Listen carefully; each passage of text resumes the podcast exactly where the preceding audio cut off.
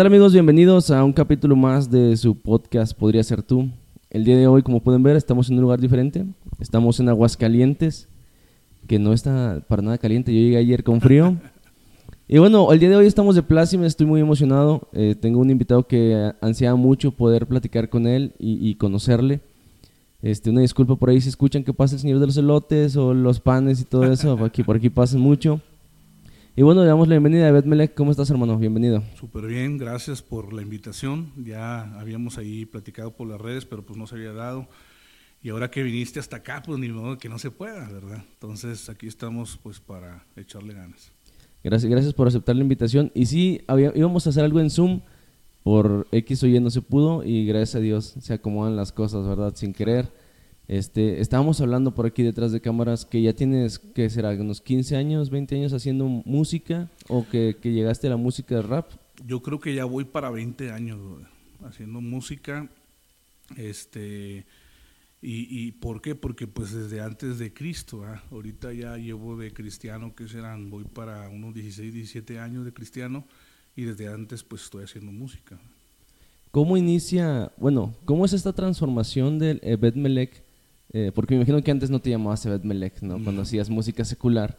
Pero ¿cómo es esta transformación de cambiar, de hacer música secular que es, eh, pues, agresiva, ¿no? Sanguinaria, con todo ese dolo y ese rencor de la gente que normalmente nace en el barrio, crece en el barrio y ve muchas cosas que, que a, veces, a veces no palpamos. Pero ¿cómo es ese cambio ahora a llegar a los, a los pies del Señor? Llegar a, pues, cantar algo totalmente diferente. Pues es, es como una vez dijo un pastor, mm, realmente, o sea, y, lo digo con mucho respeto, no sé si, si aún vive, el hermano ya estaba muy grande cuando lo escuché. Él era de Chiapas, creo que se llamaba José o Jesús Castelazo. Este, y él dijo, el verdadero arrepentimiento es sentir asco del gozo que te causa el pecado. Entonces yo creo que me asqué, me asqué totalmente de lo que vivía, de lo que escribía, de lo que siempre viviendo en peligro, siempre cuidándote las espaldas, siempre no poder llegar a casa, ¿no? Porque yo vivía, resulta que yo estaba peleado con los mismos de mi propio barrio, o sea, era una locura total. Entonces llega un momento en que te asqueas, ¿no? Ya no quieres más eso, ya quieres un cambio, quieres algo diferente y, y pues fue tocando fondo, ¿no? Dentro de la prisión que, pues ahí le abrí mi corazón a Cristo, ¿no? Y, pues el Señor primero eh, me procesó, ¿verdad? Este, cuando salgo de la cárcel, después entro a un centro cristiano, de rehabilitación. Y es ahí donde yo pensé, dije, bueno, ya no voy a cantar, ¿no? Ya no voy a hacer canciones porque no le agrada a Dios. Realmente pues lo que no le agradaba pues era mi corazón todo engangrenado, ¿no? Todo dañado. Y, y fue ese proceso de restauración, de sanidad del alma, que primero sucedió para luego poder pues, expresar algo diferente. Y er, eres de Monterrey, me sorprende que dices que estás peleado con los de tu mismo barrio. Digo, en Monterrey se ve mucho eso. Tal vez no tanto en, el tema de las pandillas o las bandas, pero al menos en aficionados de fútbol se marca un montón. Este, ¿en, dónde vivías? ¿En qué colonia vivías en Monterrey? Yo este, soy originario de la colonia Villa Española, se llama Residencial Villa Española, este, y, pero me juntaba mucho en la colonia San Rafael, Jardines de San Rafael. Entonces eran pues, colonias contrarias, ¿verdad? Eh, en San Rafael, pues eh, ahí la raza, ahí aprendí, pues ahora sí que a ser un loco total, ¿no? O sea, al menos en, la colonia donde crecí, pues era un barrio más fresón, la gente pues sí, pues era loca, pero al menos estudiaba o trabajaba, pero donde yo pues me juntaba, pues no, no, era... Eran este, puros locos. Sí, sí, eran, eran locos, y, y, la raza que yo sé que mucha raza va a escuchar esto, ¿verdad? Que me conoce en las redes y de ahí del barrio, y pues sabe que es la neta, ¿no? Sabe que es lo que se vivía. De hecho, eh, me acuerdo mucho de un amigo, este, a le decíamos el Magadán, este, porque se parecía al, locutor de la lucha. Y, y, él, cuando yo me entregué a Cristo, después este, fui al barrio, ¿no? En mis inicios, ¿no? Fui al barrio y él se me acerca y me toma parte y me dice, ¿sabes una cosa? Yo siento que tú ya no eres de aquí. O sea, tú te tienes que ir de aquí, ¿verdad? Me dice, de hecho yo, nadie lo sabe, pero yo estoy estudiando para chef este, y yo también, o sea, él, mismo sabía, ¿no? Que él ya no podía estar ahí. Y luego supe después que andaba ya en Japón, en Corea, no sé dónde, haciendo roscas de reyes, acá trabajando como chef y todo eso. Entonces es una, pues este bendición que lo hizo, ¿verdad? Que salió de ahí, salió del, del barrio. Claro. Digo, y, y, que es muy sorprendente realmente que alguien más dentro del barrio te diga, ¿sabes qué, brother? Hay que, o sea, hay que fugarnos de aquí, hay que escaparnos. Porque eso quiere, eso quiere decir que no eres el único que estaba viendo, pues, todo el contexto, ¿no? Es, es como te comentaba hace un momento muchos de nosotros, al menos yo crecí pues en Escobedo, ah, no está tan fresón, pero tampoco ves tanta violencia. Es, escobello, le pusieron ahí. Ah. le pusieron ahí los de gobierno, pero este, pero no ves tanta violencia como, como un poquito más a las orillas o las colonias que están por decir la independencia, que ya son colonias un poquito más pesadas, la granja, todas esas colonias. Sin embargo, escuchas, ¿no? Que, ah, ¿qué pasó esto? ¿Qué pasó aquello? Pero cuando no te toca vivirlo, pues no puedes comprenderlo. Es como, dices, ah, parece una película eso, no es cierto. Pero bueno, este, nos comentabas, eh, si no, no, tienes ningún inconveniente por la siguiente pregunta, nos comentabas que estuviste en la, en la prisión, pues se puede saber el por qué. Pues eh, ahora sí que fue, fue una edad muy, muy joven, ¿verdad? Este, tendría yo unos 19 años, creo. Eh, y, pues estábamos delinquiendo, ¿verdad?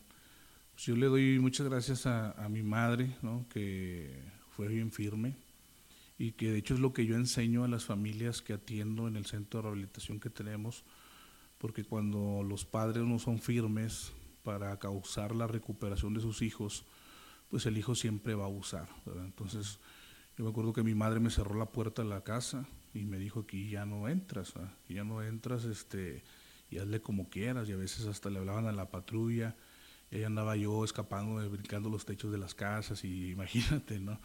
Este, y, y, y, eso me llevó pues a, a, delinquir, ¿verdad? Me llevó a vivir mis consecuencias, me llevó a enfrentarme pues a la calle, a la vida real, ¿no? Este, porque luego hay gente, tú sabes, ¿no? Que se creen los gángsters de la película y sus papás los rescatan de todos los problemas. Y de hecho es bien chistoso, ¿no? Los chavos más locos que yo atiendo en el centro de rehabilitación este, son los más fresones o los que vienen de una familia más acomodada. ¿Por qué? Porque siempre los rescatan de todo.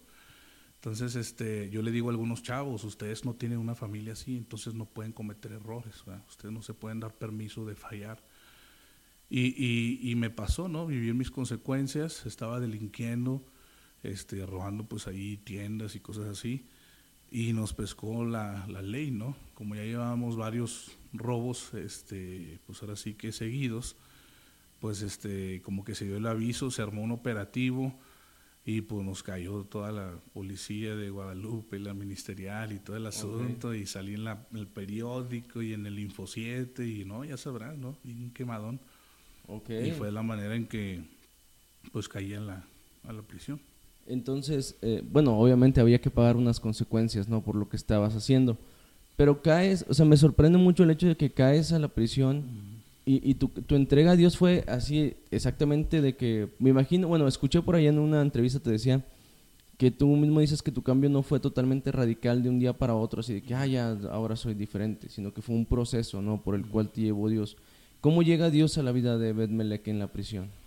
Pues a través de, un, de una predicación, este, pues ahí nos visitaban diferentes grupos de, de, personas, ¿verdad? Pues iban los de AA, de Alcohólicos Anónimos, iba la Iglesia Católica, ¿no? Que a nosotros nos gustaba mucho que fuera la Iglesia Católica, brother, porque nos llevaban tamales, nos llevaban este comida sin machín y pues la comida y, los panes y todo allá es, dinero, ¿verdad? Claro. Entonces, este, y nos llevaban cajas, paquetes enteros, no sé cómo los metían de cigarros, brother. Era la época cuando estaban los cigarros delicados y, y ya eran más fresón porque ya tenían filtro. Ya tenían filtro que cambiaron de la caja blanca a la amarilla, ¿no? A la amarilla, sí. Entonces, este, no, ahí vienen los católicos y no, nos peleábamos ahí por hacer la fila porque te regalaban así un paquete completo, ¿no? Que tenían como 20 cajetillas, no sé. Y por eso nos gustaban, pero luego de repente fueron unos hermanos, ¿verdad? Que pertenecían a una iglesia en ese momento que se llamaba Sanidad del Alma. Creo que estaba en la colonia, eh, mm, en la Niño Ortillero, creo en la Niño Ortillero, enfrente de la Popular enfrente de la estrella y por Bernardo Reyes. Nunca conocí esa iglesia, ¿verdad? Porque en el momento que yo salgo, este, ellos ya se habían cambiado a, Castillo del Rey La Fe, una iglesia que está en Apodaca. Entonces ellos van y empiezan a predicar la palabra, ¿verdad? Este, aún recuerdo varios nombres de, de los hermanos y, y, ellos traían algo, ¿no? Traían algo diferente, que no eran cajas de cigarros y no era pues mucha comida, sí llevan algunos panecitos y cosas así. Pero pues lo que llevaba, bro, pues ahorita yo sé qué es, ¿no? Es la presencia de Dios. O sea, cuando ellos entran, algo pasa, bro. Yo estaba así con toda mi soberbia, ¿no? Así, me creía pues era así que el dueño de ahí de donde estaba y, y no, pues me quebrantó, ¿no? Y ahí fue donde Dios primero me, me hizo mil pedazos y me, me hizo entender que pues yo no era el más fuerte, ¿verdad? Y, y, de esa manera pues fue que Dios empezó a, a obrar en mí. Fíjate, te pregunto porque, como te comentaba antes de iniciar, algunos de nuestros invitados también nos platican por ahí su testimonio. Y eh, Selene Rodríguez, que es la chica que te digo que también canta rap, que ya tuvimos aquí en el programa, ella nos decía, ¿sabes qué? Llega, llegó este punto en donde yo me, me quería dejar morir, este, porque ya no sabía qué hacer. Eh, y yo siempre trato de, de, preguntar esto, digo, yo también tengo por ahí un testimonio, tal vez no tan impactante, ¿verdad? Gracias a Dios. Pero yo también estuve por ahí pegado en algunas drogas, me, me prendí bastante del foco en, el, en algún tiempo, horrible por cierto. Pero llega ese punto de quiebre en donde tu propia alma anhela a Dios. O sea, tú no sabes cómo, porque yo, yo lo he platicado, decía, yo no sabía cómo porque yo andaba bien loco, yo andaba borracho, fumaba todo lo que termina en ado. Y en una ocasión recuerdo estar sentado y, y, de lo más profundo de mi ser empecé a cantar Sublime Gracia o Señor mi Dios. Y yo decía, o sea, ¿por qué estoy cantando esto? ¿Por qué si, si, sé lo que estoy haciendo? ¿Por qué? Y, y, para allá iba mi siguiente pregunta. ¿Cómo fue ese punto de quiebre en, en la vida de Betmelech? Porque el hecho de romper tu orgullo de... Pues es bastante difícil, digo, y, y más a, a, nosotros los del norte que nos dicen que somos tan orgullosos y tan, y tan duros. ¿Cómo fue ese, ese momento en el que tuviste que entregar tu orgullo a, a, los, a los pies de Cristo? Pues tenía que ser algo pues, más fuerte, ¿verdad? Este, pues tú sabes que cuando estás encerrado no puedes mostrar debilidad, o sea, tienes que aguantar la vara como quien dice, ¿no? Yo me acuerdo que ahí donde estaba había un compañero que pues él le gustaba abusar de los que iban llegando, ¿verdad? Entonces, este, inmediatamente reconocías quién iba a aguantar la vara y quién no, ¿verdad? Quién iba a ser fuerte ahí adentro y quién no, ¿verdad? Entonces, este, pues yo tuve que ser muy duro, si era duro, más duro, ¿verdad? Y aguantar la vara y este y llegas y eh, todas esas, esas cosas de que llegas y te peleas y sí es cierto, o sea, todo eso tienes que demostrar, ¿verdad? Entonces, ahí me pusieron un apodo ahí, me, me, me decían el Bull Terry, porque okay. siempre andaba así como que caminando de un lado para otro y siempre andaba así como león, así, como que viendo qué hacer y todo. Y, y en ese momento que llegan los hermanos, empiezan a alabar a Dios y, y ahora sí que la presencia de Dios desciende, ¿verdad? Este, eso que tú comentas, ¿no? Que tú tenías un anhelo, yo creo que esa es la pieza faltante, ¿no? De todo ser humano y que solamente pues Dios la puede llenar, ¿no? Como la escritura dice que Jesucristo es la piedra desechada por nosotros edificadores, ¿no? Y que viene a ser la cabeza del ángulo.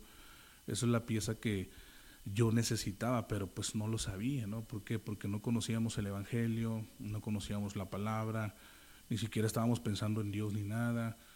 Y, cuando llega esa pieza ¿no? este, a nuestras vidas, pues empieza a haber un complemento. Entonces yo cuando escucho la alabanza y cuando la presencia de Dios desciende, yo me sentí pues tan miserable, dije, o sea, necesito un cambio, necesito auxilio. Este, yo ni, ni siquiera me habían dicho absolutamente nada y yo me acuerdo que me arrodillé, este, de esas veces que te desploman, ¿no? Me arrodillé y, y empecé a ser quebrantado, empecé a llorar, llorar, llorar, llorar, llorar. Y simplemente se me acercó un hermano y me llevó a orar, ¿verdad? Para entregarle mi corazón a Dios. Y fue Dios mismo, ¿no? Fue su presencia que, que lo hizo todo. ¿Y cómo fue ese tiempo después de, de la cárcel? Digo, de, después de que aceptas es porque muchas veces pensamos que, ah, ok, ya acepté al Señor. Uh -huh. A lo mejor Dios hace el milagro y mañana me sacan de la cárcel. Uh -huh. Y a veces caemos en eso de que como pensamos que ya estamos en, en, en la cobertura del Señor, Dios tiene que cumplir todo lo que nosotros queremos, ¿no? ¿Cómo fue tu lucha en ese momento de, de empezar a caminar o tus primeros pasos en el Evangelio? Pues fíjate que los, esos hermanos siguieron yendo, me acuerdo que iban los martes, eh, y nos regalaban unos Nuevos Testamentos, no sé si te acuerdas de esos típicos Nuevos Testamentos de color azul. Los chiquitos de bolsillo. Sí, bueno, eran unos más grandes que pertenecen al Ministerio Gedeones, ¿verdad? Este, de hecho, de hecho los Gedeones también tienen esos chiquitos y tienen unos que son para el ejército, no sé si los has visto. No, es una Biblia chiquita camuflajeada, ¿verdad? Está bien chido, deberíamos de conseguirlos. Eso no los he visto, pero si alguien los conoce, por ahí pásenos el contacto, estarían con ganas. Esos, esos, son especiales para el ejército, se los hacen así camuflajeados. Entonces, yo una vez me enteré que en Monterrey este, se había dado una orden de más arriba, platicando con un soldado, de que todos los soldados tenían que tener un Nuevo Testamento así entre sus pertenencias. O sea, porque era cuando estaba muy fuerte la guerra, ¿verdad? Este, del narcotráfico. Y este te comento, a ver, ¿qué me habías preguntado, bro? Porque me fui en el... Sí, sí, se fue. No, te digo, que ¿cómo fue tu, tu proceso de cambio una vez que aceptaste a Dios, o sea, en, en la prisión? Porque te digo, a veces lo, lo, aceptamos y pensamos que todo cambia. Si están escuchando, va pasando un señor que vende algo, es lo que les decía al principio. Ok, yo por eso me distraje y dije, se, escuchan muchos ruidos extraños. Pero sí, bro, pues mira, e, ellos eh, me dieron esa Biblia este, y atrás, en la parte de atrás, venían unas... si quieres eso lo quitamos ahorita, no te preocupes. Sí. O lo podemos dejar como blue, pero a mí no me molesta. Bueno, pues vamos a dejar que pase, ¿no? Mejor. como tú quieras. Si quieres puedes seguir hablando, ah, yo igual trato de quitarle el, ruido. Bueno, me dieron una Biblia este, de los Gedeones, un Nuevo Testamento, y en la parte de atrás venían 30 preguntas que tenías que contestar. Si las contestabas, ellos eh, nos prometieron que nos iban a dar una Biblia grande, ¿verdad? Este, y le enseñaron y se veía muy bonita la Biblia. Pues era una Biblia completa, ¿verdad? De pasta dura y aparte tenía, pues ahí un forro bonito, ¿no? Entonces yo dije, pues como toda persona, ¿no? Que se anda ganando la vida y todo el rollo y sobreviviendo allá adentro, dije, yo me lo voy a ganar y puse a los chavos allá que me contestaran las preguntas. O sea, yo, no, yo, no, contesté absolutamente nada, no sabía ni buscar en la Biblia ni nada.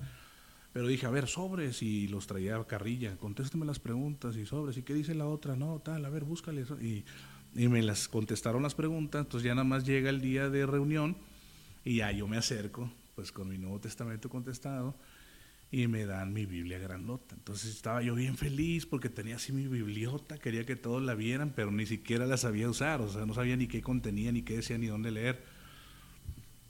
Pero yo creo que desde ahí pues empezó como que una comezón, ¿no? De, aprender. Y luego iba otro señor, este, ya grande, este, espero que, que siga, que esté bien y todo. Llegó otro señor ya grande y me acuerdo que nosotros éramos un dolor de cabeza para él, porque él siempre llegaba y nos decía, no, es que tienen que quitar las imágenes y quítenlas, porque si no, eso es maldición y no sé qué más. Y yo, a ver, ¿dónde dice? Y pum, saco mi bibliota, a ver, ¿dónde dice? Y le hago yo así a la Biblia como si yo supiera dónde buscar. Ahí dice en Éxodo 24 y acá, y yo ni siquiera sabía dónde venía Éxodo 24.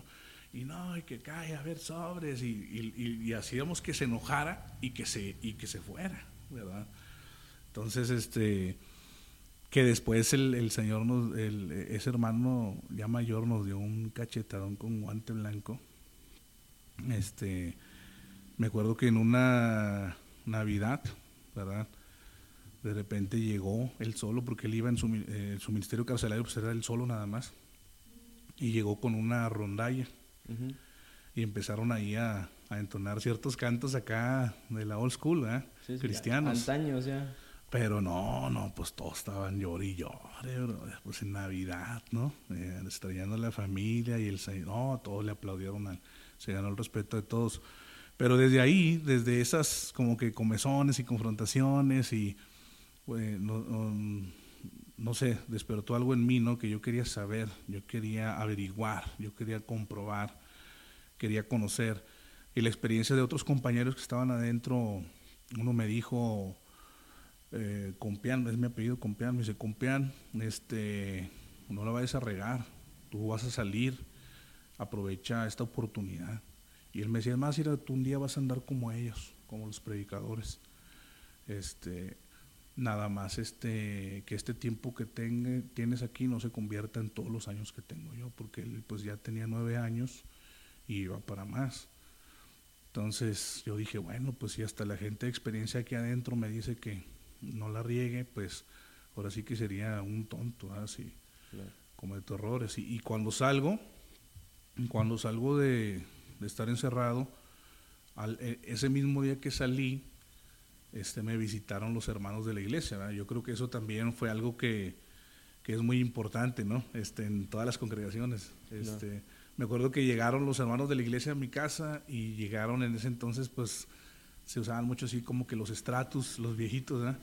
Llegaron en un estratus verde y en un neón plateado y hasta mi jefa me dice, mi hijo, los ministeriales, ahí vienen. Y, y yo, ah, qué onda. Y no, acabo de salir. Sí, sí, ya me andaba ahí escondiendo otra vez y nada, eran todos los hermanos, gloria a Dios, aleluya, qué bueno que ya salió hermano. Y, y ellos me empezaron a, pues, a abrazar, a cobijar y a, a dar el seguimiento. ¿verdad? Es que yo creo que eso es algo muy importante en, todas las iglesias, en todas las congregaciones.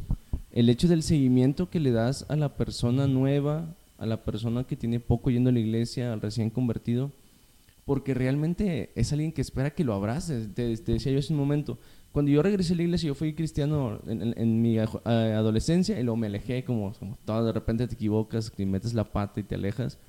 Entonces regreso y cuando yo regreso después de, de experimentar eh, todo el rollo de las drogas. Y estuve, yo estuve en el ejército también cinco años, entonces aprendes otras cosas por ahí, otras mañas. Y regreso y, y, yo esperaba pues que mi pastor se acercara y me dijera, a ver, ven, vamos a platicar, ¿quieres llorar? Ven y llora aquí conmigo. A lo mejor no es mágico, ¿verdad? Pero es, sabes que ocupas esa atención para, para poder desahogarte también con alguien, ¿no? Y a veces no pasa. Digo, a mí, gracias a Dios, sí, sí me, me pusieron atención pero hay veces que va alguien nuevo y no le pones atención y la misma gente se desanima porque pues le empiezas a tirar a Lucas, ¿no? Y, y realmente todo el seguimiento que te dieron a ti, o sea, a mí me sorprende que me digas, el mismo día que salí, ese mismo día me fueron a visitar porque es como que, vaya, estaban muy al pendiente entonces.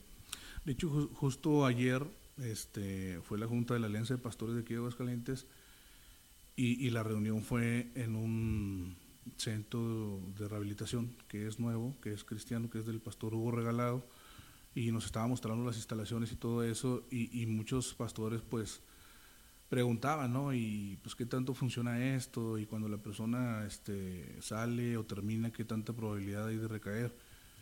Y yo les dije, ¿verdad? Lo que pasa es que una persona este, pues está recibiendo a Dios, ¿no? Si alguien es cristiano, por ejemplo, dentro de la cárcel, todo el tiempo mis respetos para las iglesias carcelarias, o sea, todo el tiempo están conectados, o sea, tienen un crecimiento espiritual impresionante más que una persona que se congrega afuera. Las personas que están dentro de los centros cristianos también, o sea, tienen un conocimiento, y yo creo que ya tengo ya dos, tres chavos que son como teólogos, casi creo, ¿no? Nomás les falta el título, y, y tienen un crecimiento impresionante con Dios. Entonces luego salen y muchas veces, y yo se los dije a ellos, y lo digo con mucho respeto, ¿verdad? muchas veces las iglesias no están listas, las congregaciones no están listas para captar, para recibir a todo ese tipo de personas, porque son personas, tanto una persona nuevecita que a lo mejor no tiene mucho conocimiento o entendimiento de las cosas de Dios, pero que viene de vidas pasadas difíciles, difíciles, yo me refiero como en aquel entonces, que era gente que estaba oyendo del narcotráfico, narcotráfico, que era gente que estaba, si no se pegaba con Dios o con la iglesia, se moría, o sea, así literal.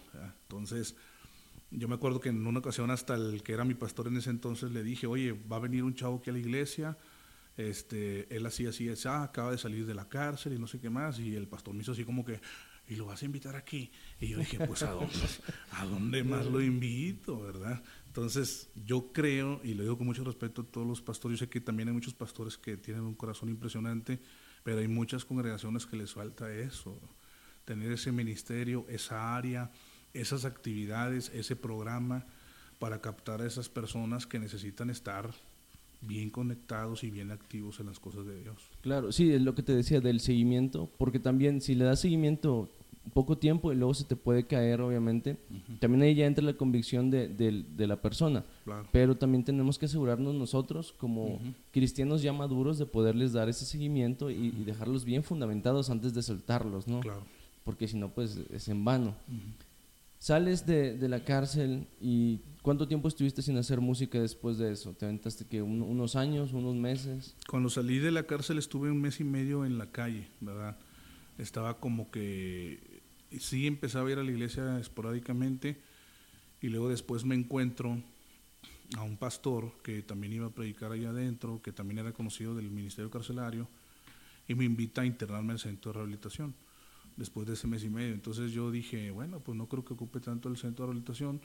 Eh, realmente sí lo ocupaba, o sea, sí seguía teniendo varias luchas ahí con el cigarro, con, con, la tomada y cosas así. Y me dice, pues te invito, ¿no? Entonces, como yo había escuchado, ¿no? Que a lo mejor en los centros algo iba a pasar y cosas así, yo nada más le dije, bueno, nada más no quiero fallas, ¿eh? Porque pues, pues voy saliendo del tambo y si alguien me provoca, pues no sé qué vaya a hacer y cosas así. Me dice, no, no es un centro cristiano, puedes ir y todo eso. Entonces voy al centro y me interno y prácticamente ahí fue mi ABC de la vida cristiana. Ahí empiezo a ser discipulado, empiezo a ser orientado, empiezo a ser... Tanto que cuando salgo de ese centro, creo que estuve como unos entre seis y nueve meses ahí. Cuando salgo de ese centro, llego a la iglesia donde me empiezo a congregar ya como un congregante, como un discípulo, e inmediatamente me mandan a dirigir dos células, ¿verdad? ¿Por qué? Porque pues sí me habían pues preparado, ¿verdad? Eh, bien en ese lugar, ¿verdad?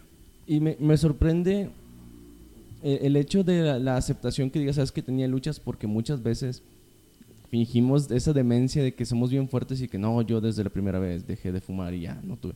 No, o sea, siempre tienes ese gusanito porque también vienes acostumbrado de hacer años lo mismo.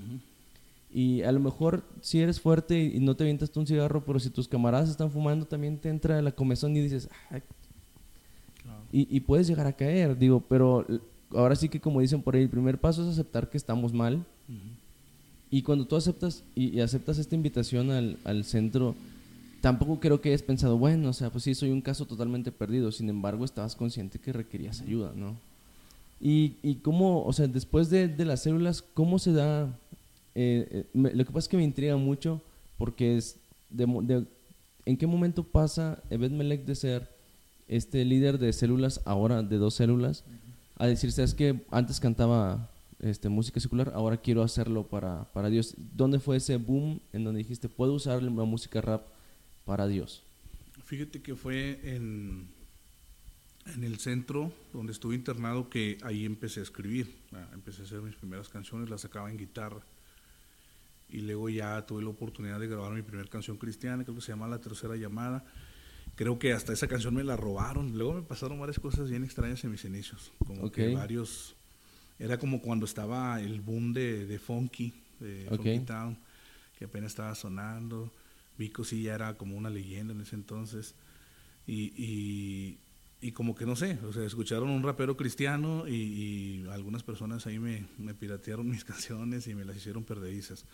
Pero grabo mis primeras canciones ahí, eh, ahí las escribo y luego las grabo, este, y eh, empezó a, pues a fluir paso a paso, ¿verdad?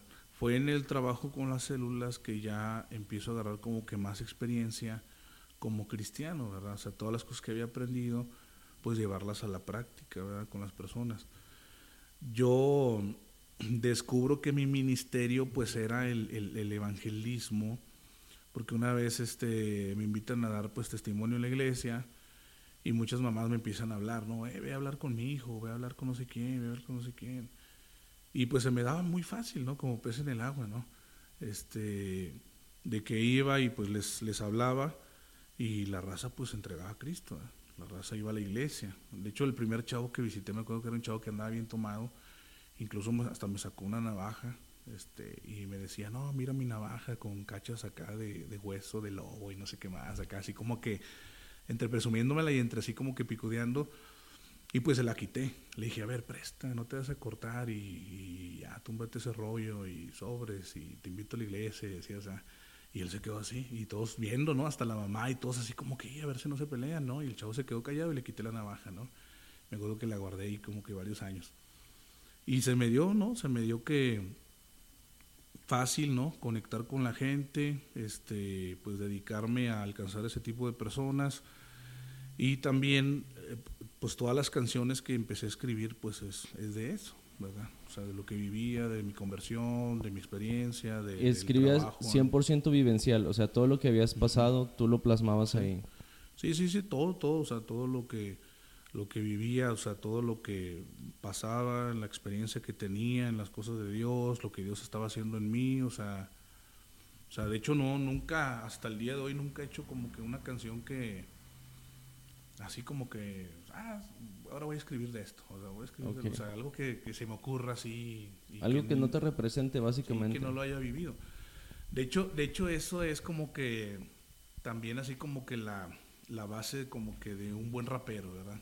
O sea, que no puedes escribir pues cosas que no vives, ¿verdad? O sea, esa es la base de la cultura rap, ¿verdad? O sea, tienes que escribir cosas genuinas, cosas reales, cosas que te representen. Y cristianamente hablando, pues más, ¿verdad? O sea, no puedes andar ahí cantando mentiras, ¿verdad? Claro. Y, y es totalmente de acuerdo. Digo, algo que tiene el rap es que todo el mundo dice que es real. O sea, todo el mundo quiere ser el real del rap. O sea, y realidades en el rap hay muchísimas, claro. Claro que hay las realidades del barrio, hay las realidades en donde la gente tiene mucho billete. También las hay, o sea, para todos los estilos, para todos los, los clases sociales, para todos hay. Pero, eh, ¿dónde nace este boom? O sea, ¿dónde dices tú, sabes qué? Me imagino que en algún tiempo te dedicaste a vivir de tu música o, nunca has vivido de tu música. Sí, sí, sí. ¿Y cómo, cómo llega ese punto en el, eh, ahora voy a hacer evangelismo con la música y te diste cuenta que podías vivir de eso. O sea, ¿cómo llega Fíjate que a mí me tocó una etapa muy bonita, brother. Este, porque ahorita la gente yo, yo siento que anda muy, muy avida, muy necesitada de, de querer pegar, de que pegue su ministerio, ¿verdad? claro. Y es algo bien loco, brother. O sea, que, que, que, que lleguemos a ese punto, brother, porque este, hay que revisar pues siempre las intenciones del corazón, ¿verdad? Y sí, la gente puede decir, pero es que tú que juzgas o solo Dios pesa el corazón, pero es algo impresionante, ¿no? O sea, que la gente hoy en día ha llegado a ese punto de que quiero, quiero que pegue mi ministerio y le meten feria y le meten esto y aquello y brother, cuando yo empecé a grabarlo, este, yo me acuerdo que ni siquiera tenía Facebook, brother. Fue mi primer Timoteo que tuve que, me hizo mi cuenta de Facebook, como Ben Melech, y él me la manejaba, brother. O sea, él me la abrió, él me la hizo. Este, pero fíjate que yo fui a una campaña en la colonia moderna, ahí conocí a un pastor que había estado preso en Estados Unidos, que luego iba a ir la siguiente semana a Durango. Él fue a Durango, en Durango platicó que me había conocido a mí. En Durango iban a tener un evento en la Plaza de Armas de Durango, iban a invitar a, a un boricua, que estaban de moda los boricuas en ese entonces. Todavía. Que le, que le decían el mazo, no sé si a lo mejor le llegaste a escuchar. Mazo. Me suena el nombre, realmente no, no quiero quedarte mal, pero me suena el nombre. Este, y para qué lo mencionaba, ya lo voy a quemar, pero bueno. Este, pero no le habían alcanzado juntar pues lo que pedía, ¿verdad? Entonces me hablan a mí, ¿verdad? Yo pues dije, a lo mejor, yo, yo no sabía nada de eso, ni que tenía que pedir algo, ni la ofrenda, ni nada. O sea, a mí me hablaron y me dijeron, oye, pues que tú eres el Ebed Meleg y que, que, que, tú rapeas y que sí, ya y que somos de Durango y que te queremos invitar y, y qué onda, cuánto nos cobras o qué. Entonces yo me quedé así como que, no, no, no, pues nada, hermano, o sea, yo nada más, este, pues ayúdenme a, a ir y regresar, ¿verdad? Con mis autobuses y todo ese rollo. No, no, no, perfecto, claro que sí. Y, y, fue así empecé a viajar, de puro testimonio. O sea, de hoy, antes no eran las redes, antes no era de que subo mi publicidad y, la comparto y le meto feria a la página y pago dos, tres bots, bots de acá de Katmandú para que en YouTube suban mis vistas. ¿Sí me, estoy explicando? O sea, claro, claro. Y yo creo que eso es algo bien bonito, bro. Sí, es que es crecimiento orgánico para empezar. O sea, para empezar es orgánico y para continuar, pues, o sea, tú no, tú no estás diciendo, hey, comparte, llévatelo, O sea, es la misma gente la que se encarga de que tu ministerio siga creciendo. Y, yo creo que ese, eh, eso es Dios, O sea, es Dios, O sea, que está... Digo, no estoy diciendo que también de la otra manera sea Dios, pero pues Obviamente, pues cada quien las, las intenciones que hay detrás de cámaras, ¿verdad? Pero es algo bien bonito porque pues yo, yo vi claramente que Dios era el que estaba pues promocionándome, ¿no? Y, y, así empecé a viajar por todos lados de la República, o sea, empecé a lugares que ni, yo creo que he estado en muchas prisiones de aquí del país, en zonas de máxima peligrosidad, escuelas secundarias, preparatorias, en, en, pueblos, en ranchos, he cantado en tarimas arriba de blogs y cosas así, pero, o sea, este, por eso mismo, ¿verdad? Y, y, en ese primer evento de Durango, bro, este, conocí una familia, eso es, algo también que, que, me ha gustado mucho, ¿no? Que los, a los lugares donde he ido, siempre he hecho como que esa conexión con, con familias, con personas, y hasta, hasta el día de hoy, yo creo que si ahorita voy a Durango y le aviso a alguien, tengo donde quedarme, o sea, tengo quien me reciba y todo ese rollo. ¿Por qué? Porque pues, vamos, nunca, nuestra idea inicial nunca fue voy a pegar o soy un famoso, soy un artista o cosas así. Simplemente pues queríamos expresar, ¿no? Lo que Dios hacía con nosotros. ¿Y en qué momento empezaste a decir, ya la gente me ve como un artista? O sea, porque entiendo lo de tu primer tocada, a lo mejor tus primeras tres, cuatro tocadas es como que, ah, ok, me siguen invitando pero ya después de un punto ya era la gente te espera, espera ir a verte. O sea, o a, lo mejor ya había gente que, no sé si llegó a pasar, que pagaba un boleto para ir a verte, que, que hacía filas para entrar al lugar donde ibas a estar tú ahí. ¿Cómo, ¿Cómo es luchar con esa... Con, bueno, porque también ahí entra un puede entrar un poquito la vanidad de que, ay, o sea, ya va gente a verme. O sea, ¿cómo es luchar ahí ahora con eso? Pues fíjate que nunca, nunca, este yo creo que a lo mejor nunca tuve esas como que luchas, ¿verdad? De que, ah, soy yo, van por mí, o me van a corear, o cosas así, o sea. Y yo creo que eso, a lo mejor hablando, y lo voy a decir así, con mucho respeto a todos los que nos van a escuchar, yo creo que a lo mejor fue lo que me faltó, ¿verdad? Hablando musicalmente, porque no me vas a dejar mentir, brother. Este, a veces a la gente, brother, y hasta el pueblo cristiano, brother, hablando con músicos y cantantes, a veces hasta parece que los traten, les gusta que los traten mal, brother. Sí, claro. ¿Sí o no? Sí, sí, sí, está totalmente o sea, gente amontonándose para ir a un concierto de una persona bien pedante que te va a tratar bien pata, o sea, bien mal. O, o por una foto, amontonándose por una foto y, que tú ni te paras y tú te sigues yo derecho. He conocido, de hecho, no sé cuándo vaya a salir este podcast, pero recientemente sale, en septiembre, no puedo decir cuándo, pero sale en septiembre. Bueno, pero ah, está a punto de haber un congreso, ¿verdad? En septiembre, en una iglesia, y va a ir una persona que yo lo conocí ultra pedante en Puebla, en un evento que coincidimos, ¿verdad? Este, y prácticamente casi deja en la ruina al, pastor de la congregación. Entonces, y yo siempre fui como que el chido, el raza, el no hay falla, o sea, el si hay chido, si no me quedo en tu casa, si no este el otro. Por eso te digo, a lo mejor musicalmente fue lo que me faltó, ser así como que el sangronzón. ¿Para qué? Para que, no sé, a lo mejor cotizarme más o algo así. Pero no, bro, o sea, yo creo que cada quien tiene lo suyo ¿verdad? Y lo que uno siembra es su cosecha, bro. Yo, yo este, estoy feliz en hacer amistades que impresionantes, ¿verdad? Por ejemplo, el hecho de conocer al pastor Fermín Cuarto, que yo ni siquiera lo busqué, bro. O sea, él, él, me habló, él me, me, mandó un tweet, este, coincidimos en un evento secular que él había estado en el I Love Hip Hop México. Este, él fue el primer rapero cristiano de su, de su edición y yo fui el otro rapero cristiano de la siguiente edición y, cosas así impresionantes, bro. Entonces, él también como que me caló, él me dijo, ¿y qué, cuánto pides? Le dije, no, pues es que pues yo no tengo tarifas, ¿verdad? No tengo tarifas y pues tú me dices que show. Y, y, no, pero la raza, a todos los eventos que he ido, este, pues la raza muy atenta, bro. O sea, la raza muy atenta, este, a veces sin pedir las cosas, ¿verdad? Pues la bendición ahí está. Este, en ese primer evento, por ejemplo, donde iban a invitar al Mazo, o no me acuerdo quién era, este, lo que no le alcanzaron este, eran pues dólares, ¿no? Este, y hablando de miles, Entonces lo que no le alcanzaron a juntar a él, este, me lo dieron a mí, ¿sí me explico? O sea, y sin pedirlo, Entonces, pues ya te imaginarás, ¿no? Entonces la bendición te alcanza, ¿no? Claro, digo, y que es, es realmente como tú dices, es cuando te dedicas a un proyecto de Dios, Él mismo te va acomodando a la gente. Es, es como te decía, me sorprende eh, el hecho como platicas de que, de que Fermín te buscó porque pues Fermín Cuarto es un referente y no nada más del, del rap cristiano, o sea, es del rap mexicano, porque fue en los inicios de Control Machete, cuando empieza a hacer música cristiana que saca Boomerang, fue un boom también, bastante bueno el disco. Si no lo han escuchado, pues escúchenlo, está bastante bueno. Claro.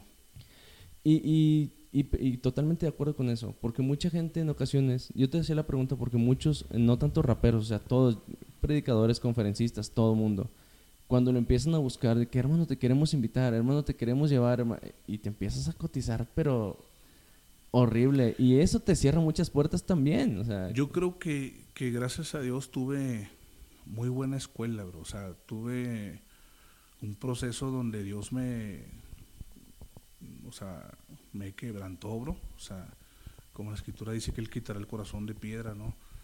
Y yo creo que esa raza que pierde el suelo a lo mejor se brincó esos procesos, se brincó esos procesos y pues ahí hay ahorita referentes este, internacionales de la música rap cristiana que están ahorita pues siendo mal testimonio, bro. Este, para no mencionar a nadie, este, que le están regando machín, porque Por brincarse los procesos que son fundamentales para que nuestro corazón y nuestra alma sane, bro. Entonces, si no, pues vamos a estar contaminando a, un sinfín de personas. Sí, y, y en lugar de estar siendo de bendición y poder llevar bien el mensaje, vamos a estar llevando un mensaje chueco y, vamos a estar llevando a la juventud o a llevar a la gente que nos escucha en cualquier medio hacia otro lado y en lugar de que sea pura palabra, están escuchando palabra de nosotros y pues nosotros no damos la salvación, ¿verdad? O sea, tenemos que tener bien cimentados todos también y, yo creo que los procesos, algunos son lentos, algunos son, son muy rápidos, sin embargo Dios sabe cómo tratar con cada uno de nosotros, ¿verdad? Por eso nuestros procesos son diferentes.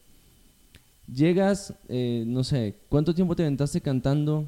este, como con gira, por decir así. Porque me imagino que tú ibas, cantabas y regresabas escribiendo otra canción, porque ahora tenías otra cosa nueva que, que, contar, otro testimonio tal vez, otra vivencia. ¿Y en qué momento dices, sabes que yo, yo ya en Monterrey pues no me hallo, a lo mejor, no sé cómo fue tu llamado para acá, para Aguascalientes, porque pues es Aguascalientes, ¿verdad? no, tal vez en tu cabeza nunca pasó de que ah, yo tengo que ir a Aguascalientes. Sí, sí, la, raza de aquí nos dice, oye, ¿por qué se vinieron para acá? O sea, todos nos queremos ir para allá, ¿verdad? Este Monterrey, que, que, es así como que ya cerquita del Gabacho, hay muchas cosas gringas allá. Y, y dijimos, pues por obediencia, nosotros tenemos, vamos a cumplir cuatro años acá en Aguascalientes, mi esposa, mis niños y yo. Y pues bueno, o sea, sí duramos mucho tiempo allá rapeando, ¿verdad? Rapeando, y luego vino la etapa esa donde estuvimos en el programa ese del Club del Italiano, ¿verdad? Este que yo ni siquiera quería ir, ¿verdad? De hecho es algo bien chistoso porque yo ni siquiera quería ir. ¿Con Poncho de Nigris? Con el Poncho de Nigris, estuvimos... ¿Estuviste en el Club del Italiano con Poncho de Nigris? Sí, no, sé si sabías eso. O sea, no sabía que... Eso fue por el 2012 más o menos. Supe que había un programa de MCs en el Multimedios, pero realmente no soy muy fan de Multimedios. Fíjate que como todo cristiano, ¿no? Que, que uno tiene sus altas y sus bajas. Gracias a Dios, pues nunca recaí en las drogas, ¿verdad? Pero estaba pasando una etapa este, de conflictos con nuestra congregación, ¿verdad? Y me sentía pues este medio decaído. Entonces ahí se me acerca un amigo, este Miguel Fortoso, que a lo mejor va a ver el podcast, Dios lo bendiga, el brother, y él me dice, pues vente, vamos a Televisa Monterrey, vamos a Televisa Monterrey, sobres para que te metas y entres y, y es un concurso, yo, ¿de qué es el concurso? Yo no sabía ni que se estaba regalando un carro, ni siquiera sabía esas cosas, ¿no? Y no conocía a nadie de los que estaban ahí. Es, es de freestylear, ¿no? Entonces ya voy y es el, un programa donde iba a ser el primer cipher, este, y en ese cipher, este, para nuestra sorpresa, y lo voy a decir porque pues algo impresionante, porque ahorita yo creo que es el megacampeón, ultracampeón del freestyle a nivel mundial, en ese cipher nomás pasamos yo y el asesino, ¿verdad? Ok. Fue cuando salió el Jack también, ¿no? Sí, cuando salió el Jack también. Entonces, yo ni siquiera, bueno, ni siquiera conocía al asesino, ni siquiera sabía que ellos eran freestaleros de México, o sea, no nada. Simplemente fue una etapa donde yo andaba desanimado y pues yo le doy gracias a, mi compa el Fortoso que pues me dio la mano, ¿verdad? Como para no quedarme en mi depresión y continuar. Entonces, pues freestaleé, freestaleé, freestaleé y pasé y pasé y pasé y pasé y pasé, pasé, pasé. Y ya hasta el último día que iba a ser la final, ahí fue donde ya quedé descalificado. Este, y, desde ahí, pum, se abrieron otras puertas, pues impresionantes que, que yo ni esperaba, ¿verdad? Este, los comentarios detrás de cámaras, este, por ejemplo, el Poncho me decía, no, tú estás acá para grabar así con los machines, con los grandes y no sé qué más, y, pero necesitas creértela. También obviamente yo pues, o sea, conectado con Dios, pero escuchándolos, ¿verdad? Escuchándolos y todo ese rollo. Y de ahí se, empezaron a, abrir otras puertas, conocí pues gente con la que ahorita trabajo muy de la mano, ¿verdad? Que es Tiar, este, los, los, los Teddys, que son con los que ahorita saco todas mis canciones. Y, gente que grabé también, que como el Tuc Paul, ¿no? Es un brother, un rapero de Monterrey, el Neto Reino, el Extremo, o sea, varias gente, pues que ya no son este, del ámbito cristiano, ¿verdad? Y aún siendo cristiano, ¿verdad? Yo, tú sabes que todo obra para bien, me pude meter en todas esas áreas, ¿verdad? No cristianas, ¿verdad? Para llevar también el mensaje. Sí, digo, y, que es muy sorprendente porque, por decir, toca, eh, tal vez de los más conocidos que mencionaste actualmente, pues es Neto Reino, que, que el, el, vato está pesado, ¿verdad? En Monterrey. Pero sí, digo, es algo impresionante, es algo que de plano, si viste, yo sí me sorprendí, yo no sabía que habías estado en el club del italiano. Vi algunas eh, batallas de freestyle que sacaba así el Poncho Nigris y eso, pero digo, no era muy fan. Y más porque también uno como fan del rap dice, ah, esto ya está muy vendido, esto ya es mucha como burla del rap y todo ese rollo, entonces ya no, no le daba mucho seguimiento yo a ese, ese tipo de material. Claro. Pasa todo esto, se te empiezan a abrir puertas y en ese momento tú decides venirte para acá, para Aguascalientes. Dices, ¿sabes qué? O sea, ¿cómo nace el deseo de venir a Aguascalientes? Eh, porque el, centro de rehabilitación lo abriste aquí o, lo, trajiste desde Monterrey. Sí, bueno, el proyecto empezó allá, ¿verdad? Pero aquí lo concretamos. Eh, pues eso, eso lo de del freestyle fue en el 2012. Para el 2015 estábamos haciendo un concierto que se llamaba Para los Reales en el escena.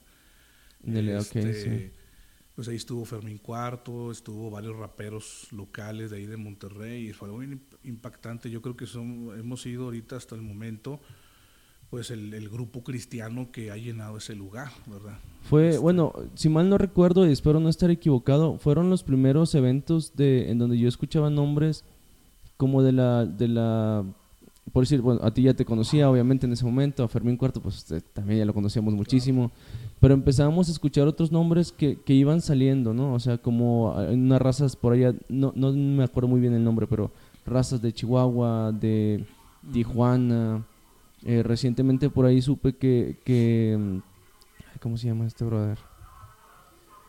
Ah, no me acuerdo el nombre, pero ahorita me acuerdo y te digo. Pero hay varias bandas por acá del norte que empezaba como que a pegar y que ustedes le estaban dando ese seguimiento de que, ¿sabes que Este brother viene bien, vamos a traerlo, vamos a invitarlo. Porque también se encargan de mover este raperos no, no tan famosos y a lo mejor no moverlos para publicitarlos de que sean muy, muy famosos, sino porque traían muy buen mensaje en sus letras. Fíjate que lo, lo que pasa es que el, el, movimiento este de los reales que, que habíamos iniciado, se encargaba de eh, no solamente de, buscar raperos, ¿no? sino de darles una capacitación.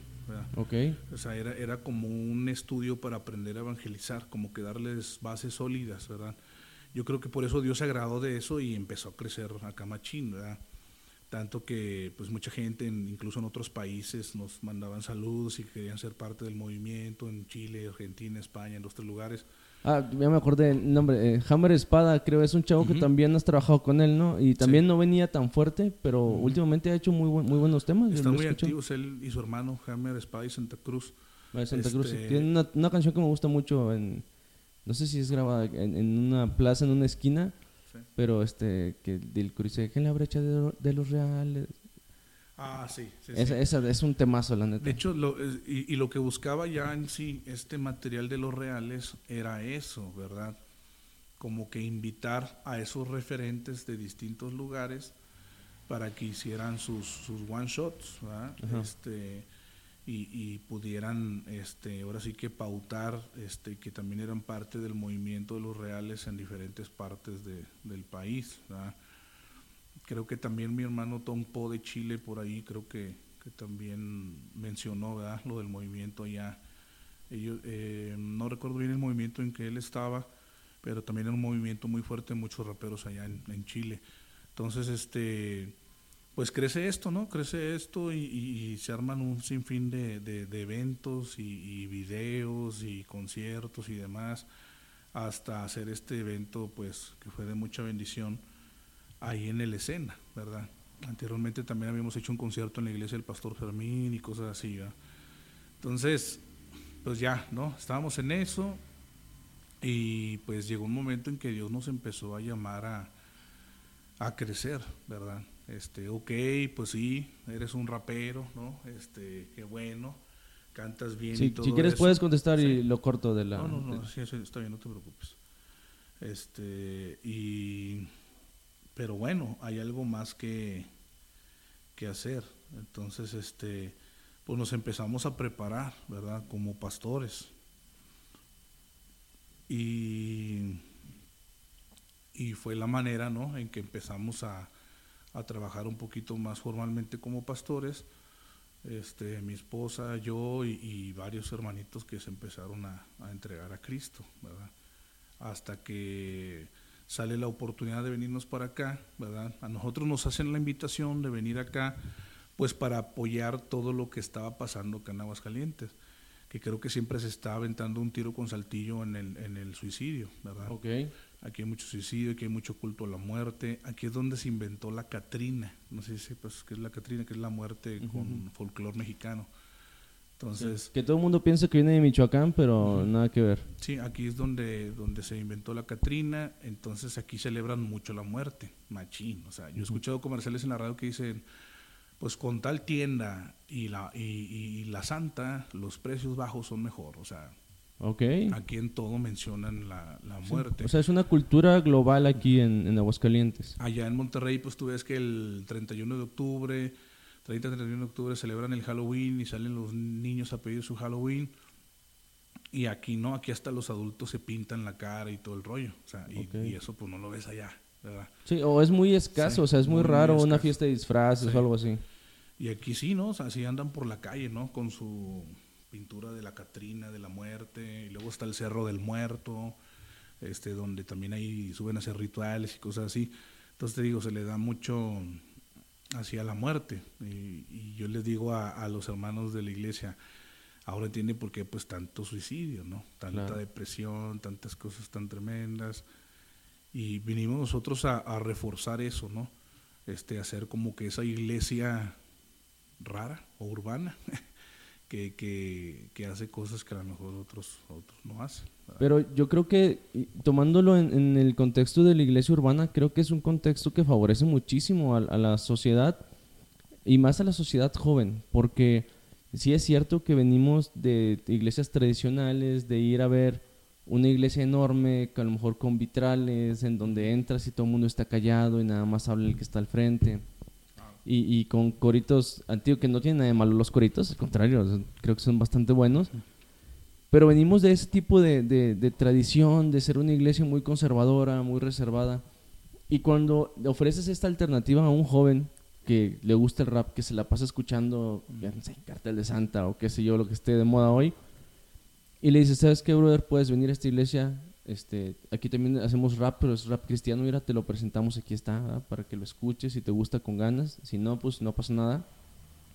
Y creo que es una alternativa bastante fresca. Digo, me imagino que realmente trabajan con, con más eh, adolescentes o jóvenes que con gente pues ya mayor, ¿no?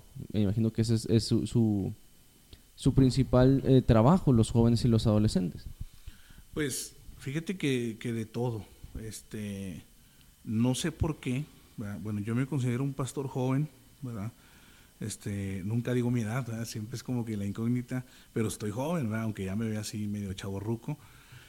Y, y siempre Dios nos ha dado gracia también para, no sé, para encajar así con, con los adultos, ¿verdad?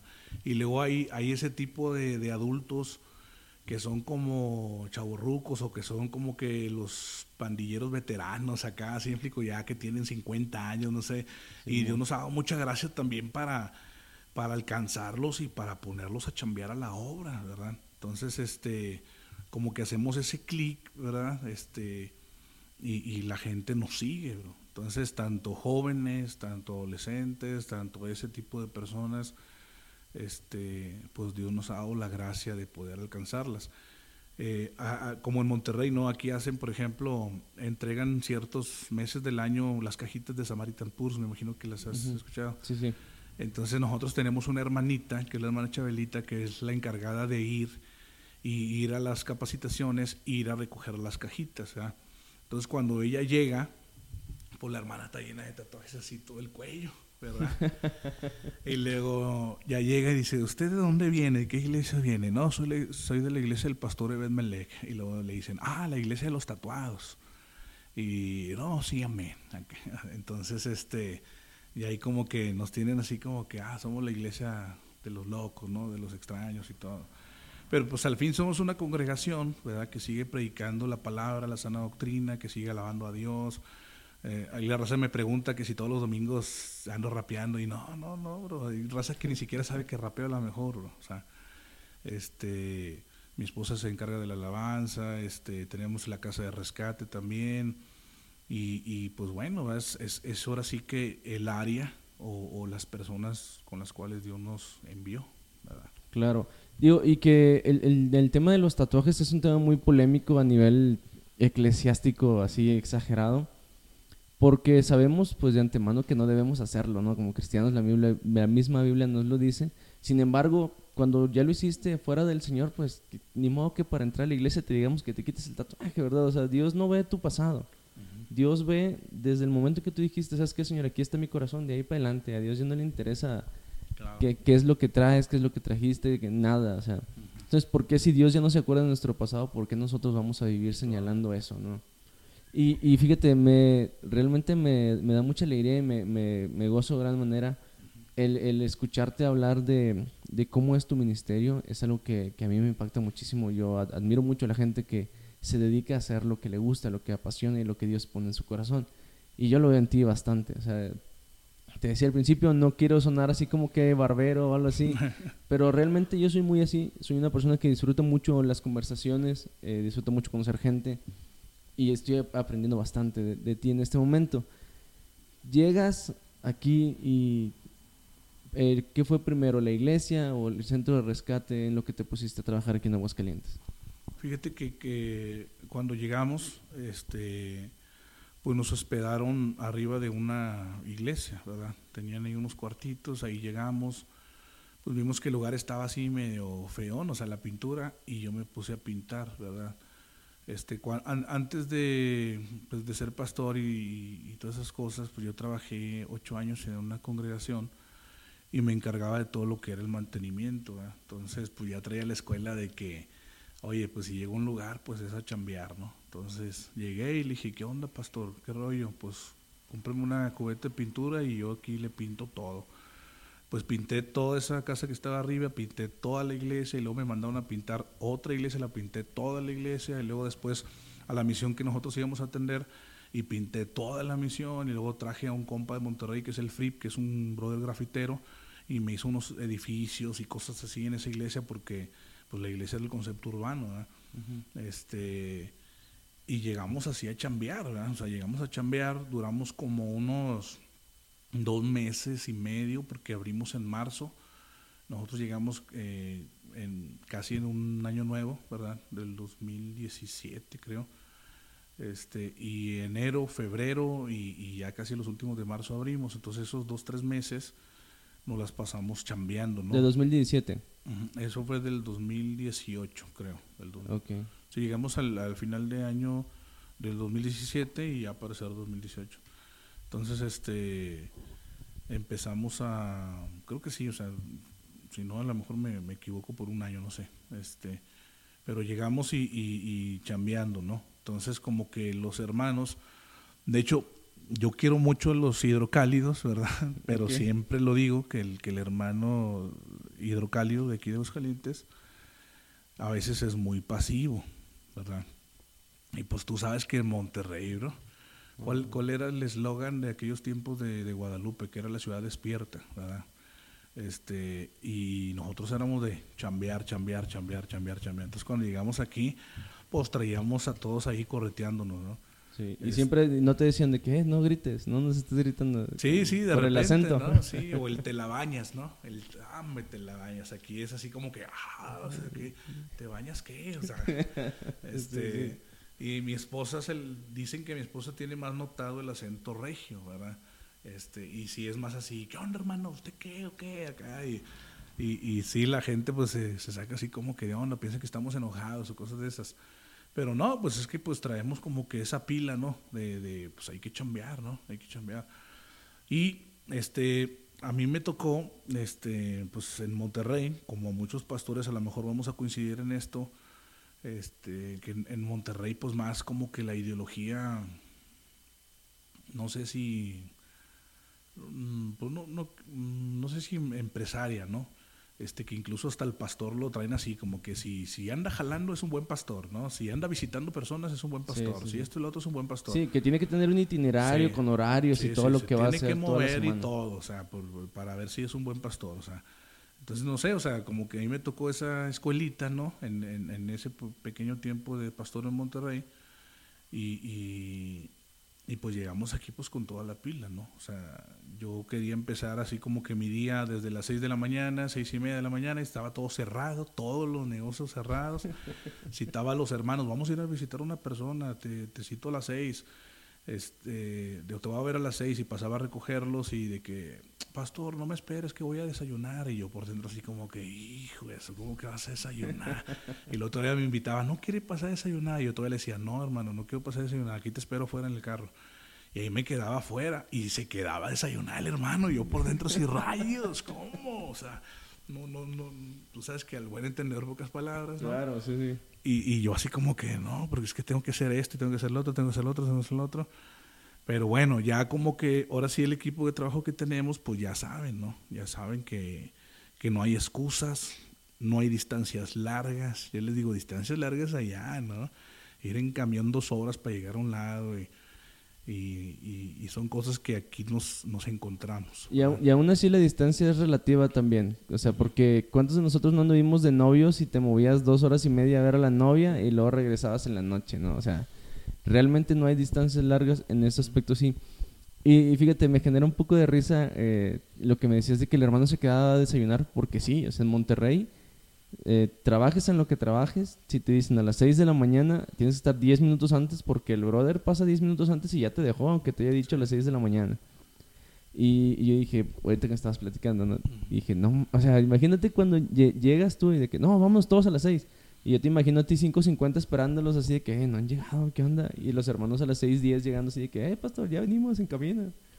Entonces, pues sí, y totalmente de acuerdo. Yo creo que la cultura de, del norte, de esa cultura tan, tan, pues sí, tan empresarial, tan de, de fábrica, de, de, gente que se levanta a cuatro y media de la mañana, sale de jalar a las cuatro o cinco de la tarde, llega a su casa, come, duerme y el día siguiente otra vez. O sea, uh -huh.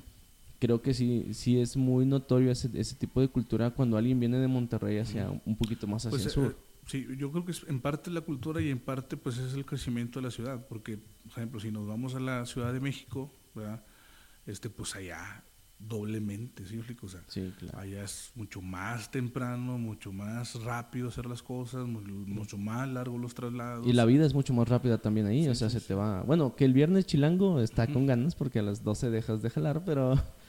Pero sí. Fíjate, una, una ocasión me quedé con un amigo, este, se llama Eduardo Portavoz, ahí en las redes, el brother, y me quedé allá en Ecatepec, él es de Ecatepec, y, y, donde él vivía, pues son unas calles así súper mega inclinadas, ¿no? Y luego de repente me, eh, vamos saliendo de su casa, ¿no? Temprano, y luego me dice, allá está la micro, y luego, córrele. Y él se agarra corriendo, brother. Por la calle, hacia, sí, hacia abajo. Hacia abajo, pero rápido, se agarra corriendo rápido. O sea, porque si se te va, se te fue y marchaste, ya perdiste una hora, dos horas. Este, y yo, espérame, y ahí voy yo, ta, ta, ta, corriendo. Y yo cuando platico esto, le digo de broma así a los que me escuchan, les digo, imagínate yo, ¿no? El monote corriendo ahí, antes no choqué con la micro y la volteé o algo así, o sea, y, y, pues sí, te tenías que rifar una, una carrera, un sprint acá estilo Usain Bolt, ¿no? Para llegar y que no se te vaya el camión porque si no ya todo se te desfasa, ¿verdad? Sí, es que eh, ya estás mecanizado, ya sabes que el camión de las 7.20 te va a dejar a las 7.50 con tres minutos para alcanzar el otro camión. Y si se te llega a pasar pierdes, si no es que todo el día de trabajo porque el, tráfico en Ciudad de México, en Monterrey, pues si de repente se pone pesado, ¿no? Claro, claro. Regresando al, al tema de, de ya estando aquí en Aguascalientes, este, te soy honesto, de las últimas canciones que he escuchado tuyas, creo que de las, de las que más me han gustado ha sido la de Conmigo No. este, muy buen tema, por cierto, está, está bastante chido. ¿Cuál, ¿Cuál ha sido el, tema? Me imagino que hay varios temas en tu vida que te han marcado y te han dejado algo, pero ¿cuál ha sido el tema que tú dices, es que este tema es el más importante de los que yo he podido trabajar? A lo mejor una, pueden ser dos, no, al principio cuando iniciaste y ahora ya que tienes ¿qué será? 15 años de carrera, 12 años de carrera ya como rapero cristiano, más o menos.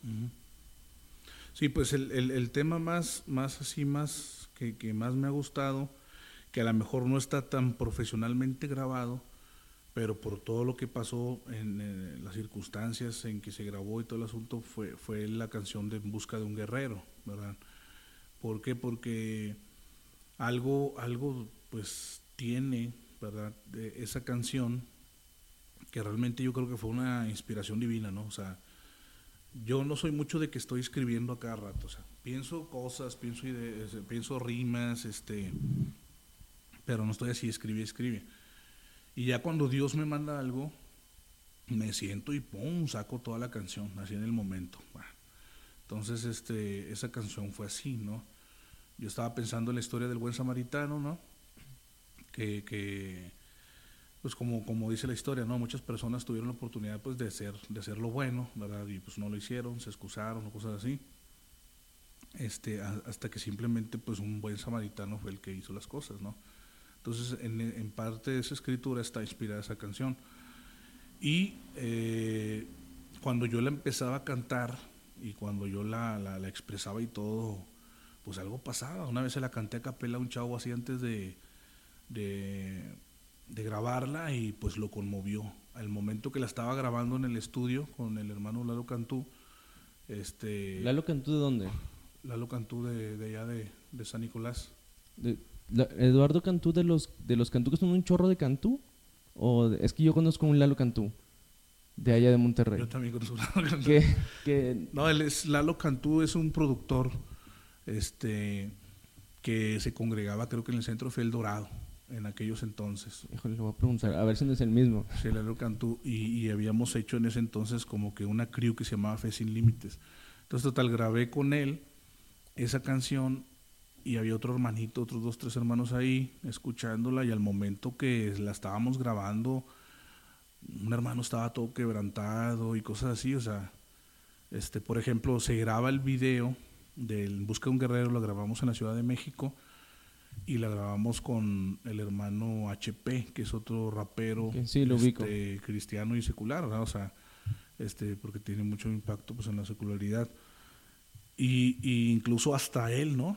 Este, yo no sé cómo él estaba ahí pues en los caminos de Dios, pero hasta él sale en el video que se postra y todo, o sea, nadie le pidió que hiciera eso ni nada, o sea, él solo fue una idea que metió como que de relleno. Y te digo, o sea, esa fue una canción así como que fue de impacto en ese aspecto, ¿verdad? Ya pues hay otras canciones, ¿no? La de Goodbye, ¿no? Que hice con Fermín, que también fue algo así como que algo tremendo, que hasta los raperos seculares de Monterrey pues me escribían y me felicitaban y, oh, qué onda, qué chido. Y, Sí, es que, o sea, volvemos a, lo mismo, colaborar con Fermín, pues no es cualquier cosa, ¿verdad? Fermín Cuarto es un referente en todas Es como si el día de mañana vienes y, y cualquiera de nosotros te dicen, ¿sabes qué? Vico sí te va a hacer un fit y dices, nada. No, pues imagínate cuando yo, este, pues abro mi, mi, Twitter y veo que hay un mensaje de él y me dice, ¿qué onda? Soy Fermín. Este, te, te, conozco tus canciones de hace dos años, este, me sé tal, tal, tal rola, este, y te quiero invitar aquí a mi congregación para que vengas a rapear. Y, y luego después que él se entera que estoy grabando un disco y me dice, oye, vamos a hacer una canción. y Porque yo soy siempre así como que bien enemigo de andar pidiendo feats y colaboraciones. o sea, yo digo, si, si es Dios, Dios lo va a hacer. Pues que Dios nos dé la gracia y si no, pues no. Porque luego a veces la, la raza, este, no sé, o siento que uno se ve mal, ¿no? Que ande ahí pidi, pidi, pidi, pidi, o sea, yo soy más de que pues, Dios te va a levantar, ¿verdad? Digo que eh, en, el- en ese ámbito no debería haber nada malo porque pues todos jalan para donde mismo, Claro. pero también sí te entiendo en el aspecto de que raza que dice, ay, dame, ¿por No, qué hacer y qué?" es que eh, no tanto por hacer una colaboración, bro, es que hay raza que no lo hace en serio, bro. O sea, literal. Hay raza que no lo hace en serio o a veces no lo hace bien. ¿verdad? O sea, y no quiere decir que, que no tengas oportunidad y cosas de esas, pero bueno, o sea, cada quien necesita empezar a, a trabajar en lo suyo. A- hasta es bíblico eso, ¿no? Este, cada uno mire cómo sobreedifica, ¿no? O sea, no puedes trabajar en fundamento ajeno, ¿verdad? O sea, Claro. haz lo tuyo, haz lo tuyo, púlelo, perfeccionalo, ¿verdad? Y luego ya, pues, este, pues Dios te va a ir abriendo, Abriendo puertas. las, las ¿verdad? puertas necesarias. exactamente. Entonces, te digo, yo me, me gocé mucho. Pero Fíjate que yo tuve la oportunidad de conocer al Fermín por ahí del 2004 o 2005, Ok. ¿verdad? No se dio. Y así lo dejé. Pum, le di vuelta a la página. Y yo creo que grama- grabamos en el 2015. ¿Sí me explico?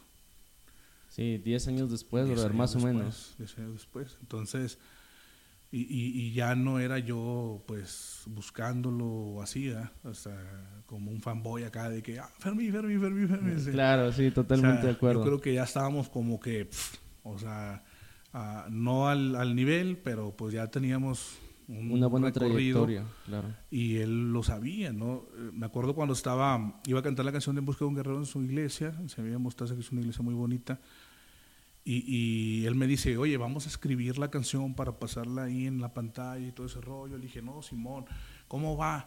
Y empiezo yo, no, pues tal, tal, tal. Y hasta él me dice, no, no dice eso, acuérdate que hice esto. Hasta él me corregía de mis propias letras y yo, yo decía como que, "Ah, órale, el brother, entonces sí me ha estado acá Sí. analizando machín, ¿verdad? Entonces, pues ahí sí te digo, o sea, imagínate, o sea, se, se hizo esa mancuerna, se hizo la canción de Goodbye, se hizo la de Para los Reales México, no sé si llegaste a escuchar Para, para los reales, ese no te quiero mentir, creo que no la he escuchado, pero igual. Bueno, mira, tienes que saber que el disco de los Reales, creo que incluso hasta se iba a ingresar a una de las bibliotecas de Nuevo León, bro. Porque hay varios raperos mexicanos este, que se entregaron a Cristo en esa canción y en ese disco, como lo es el Fermín, que ya lo mencionamos, como lo es Eric Santos. No sé si conozco a Eric, lo tienes que conocer, pero bueno. Productor pf, tremendísimo y también parte del grupo de La Flor del Lingo, de un grupo que estaba este, secular, ¿verdad? Eh, hace muchos años, junto con la artillería pesada y eso. Y el caporal, el caporal de un grupo que se llamaba Rango Bajo, que antes de ser Rango Bajo era Caballeros del Plan G, y antes de Sí. ser Caballeros del Plan G se llamaba Sesensen Boca Sí, Entonces, es- o sea, él sí lo ubico más, pero por Caballeros del Plan. son como que los raperos del noreste, ¿verdad? Que estaban bien fuertes en su etapa, pero que ahora todos se habían entregado a Cristo. Entonces, digo, se fue hasta algo, pues, impactante, ¿no? Entonces, digo, hay varias canciones de ese disco que son muy, muy, muy buenas, ¿verdad? Sea, hay otros temas, la canción del Dueño del Oro y la Plata, esa, Es- también está muy bueno ese tema esa también. cuando la, la grabé, la grabé en TR, que es un estudio acá ultra mega pro, o sea, los chavos se codean pues con, o sea, no le piden absolutamente nada a nadie, ¿no?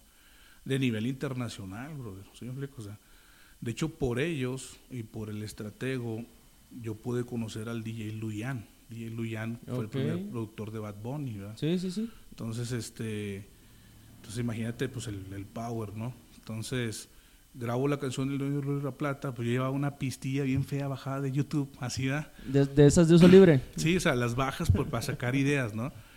Y llego con ellos y pf, transforman la base, entonces como que me viene otro, otro estil- estilo de rapear, de flow, y cuando se graba se hace una bomba, ¿no? O sea, tremendísima, ¿no? Se hace una bomba impresionante, tanto que esa canción llegó a sonar, este, creo que en D99, creo, había un programa en ese entonces y la pasaron por ahí. y iba a ser el primer sencillo del disco El sello más grande, pero pues por motivo de que era una disquera no cristiana y que sintieron que se las andaba tirando a los altos mandos, pues este no la no la sacaron, así como el primer sencillo. Pero son, digo, son canciones que han pues que han, marcado una pauta por ahí. Sí, así es. No, pues realmente te digo, es, es muy sorprendente escucharte. Este, yo, yo sí, mm, te soy muy honesto, no soy tan fan, pero sigo tu carrera ahí un poco, un poco retirado. Me gustan algunas canciones, y este, pero tu testimonio en, sí lo conozco y, se me hacía muy impactante. Y, y cuando dije, voy a andar en Aguascalientes, y supe, te digo, por los chicos de Conversos, que le mandé un saludo ahí al Suacro y al Certero, eh, supe que estabas aquí, dije yo, tengo que mandarle mensaje y ver si se puede. Y es que por eso te decía, ¿sabes qué, brother? Voy a andar este, por San Luis. Primero creo que te dije que porque vine a San Luis. Claro. Y a ver si hacemos algo en Zoom. Y me dijiste, no, pues sí se arma. Este, X o Y no se hizo. Y yo cuando dije, ah, voy a Aguascalientes, dije, bueno, señor, si se va a armar, que se arme en esta. Y si no, pues yo entiendo, ¿verdad? Que no se puede. Entonces te mando un mensaje, ¿qué onda, brother? Así es esa. Y eh, ves que te decía, no sé si decirte de usted o decirte hermano o, cómo te hablo. este, pues dije, bueno, ¿cómo ves? Y luego ya no me, ayer no me dijiste nada y yo de que, bueno, a lo mejor estoy ocupado. Y dije, bueno, pues no pasa nada. Y ahorita en la mañana me despierto y, luego estaba haciendo unas cosas. Y, eh, te caigo a tal hora. Y dije, ah, con ganas. Y dije, gracias, señor. Me puse como harto y dije, señor, lo que vaya a pasar, lo que se vaya a hablar, que sea para ti, que sea... Que no, o sea, no es nosotros, no es él, no soy yo, es lo que soy hablar eres tú. Y que aquí se quede, ¿verdad? claro. Este, pero sí, totalmente de acuerdo por lo que dices de que Dios es el que te va acomodando las cosas, ¿no? Nosotros, yo en el podcast, este, a veces me ayuda mi novia, a veces no, no, no puede viajar conmigo cuando estamos casados. Este, yo siempre le he dicho que nuestra base es, es Daniel 4, 2, eh, conviene que yo declare las maravillas y bendiciones que el Dios Altísimo ha hecho en mi vida. Entonces, por eso tomamos este podcast para platicar acerca de, este tipo de cosas. Este, ya casi para terminar, este, realmente no me gustaría terminar, pero sé que también no me puedo robar todo el día, ¿verdad? De, tu día. Pero, ¿cómo es eh, el día a día de Betmelec ahora aquí en Aguascalientes? Digo, ya, ya hablamos de, de cómo fue todo tu proceso de conversión, cómo fue llegar a Aguascalientes, este, llegaste eh, básicamente a, dormir arriba de una iglesia, que nos comentaste que a ti nunca te ha importado eso, o sea, realmente cuando hay, hay, y cuando no hay, pues no hay, no pasa nada. Pero ¿cómo es hoy, hoy 2021, septiembre 2021? Ayer tembló en México, hermanos, oremos por, por nuestra gente de México. Claro que sí. Eh, ¿Cómo es el día a día de Betmelec? ¿Te levantas eh, y qué es lo que haces? Pues, por ejemplo, pues ahorita como, como padre, ¿no? Tengo un niño de tiene, va a cumplir ocho años. Tengo mi otro niño que tiene dos años, que ya va para los, los tres. Y pues es ahora sí que llevar a los niños a la escuela, ¿verdad? Este, ahorita con el regreso a clases y todo ese rollo. Eh, posteriormente a eso, pues atender pendientes, ¿no? Ir al centro de rehabilitación, checar que esté todo bien, que los muchachos estén bien, que estén bien, por ejemplo, los coordinadores también. Tengo por ahí un coordinador que, que es de Monterrey, de hecho él era de un grupo de rap cristiano que se llama, se Doble Filo. Y, y, pues que también ellos estén bien, ¿no? Que estén, que no les falte nada, que pendientes hay, se compró la despensa, se compró esto y aquello, este, las actividades, por ejemplo, ahorita estaba hablando con, con un coordinador que iba a dar un estudio y luego después hay que ir a contactar al, contactar al otro conferencista que llega en la tarde noche y luego el entrenador de fútbol y así, ¿no? O sea, siempre ando...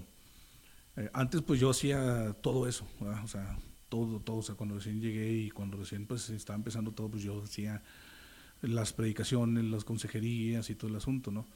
Por ejemplo, ahorita un ratito pues voy a ir a, a, recoger a mi niño a la escuela y luego después me voy un rato al home otra vez para dar un tiempo de consejería. Yo me encargo de atender a los muchachos en consejería, ya delego los estudios y las clases a, otros hermanos, este, pero ahí estamos prácticamente todo el tiempo. Después de eso, a las, ¿qué serán? A las 7 doy el, un estudio de discipulado, ¿no? Ya se abrió otro curso del primer nivel de discipulado, ya los otros están más avanzados Este, y se acaba de abrir este nuevo curso con nuevos congregantes, ¿verdad? Que ahora se están tomando la decisión de discipularse y pues voy a dar el discipulado. O sea, estamos, el, lunes tuvimos también pues una clase de discipulado, este, y así andamos, ¿no?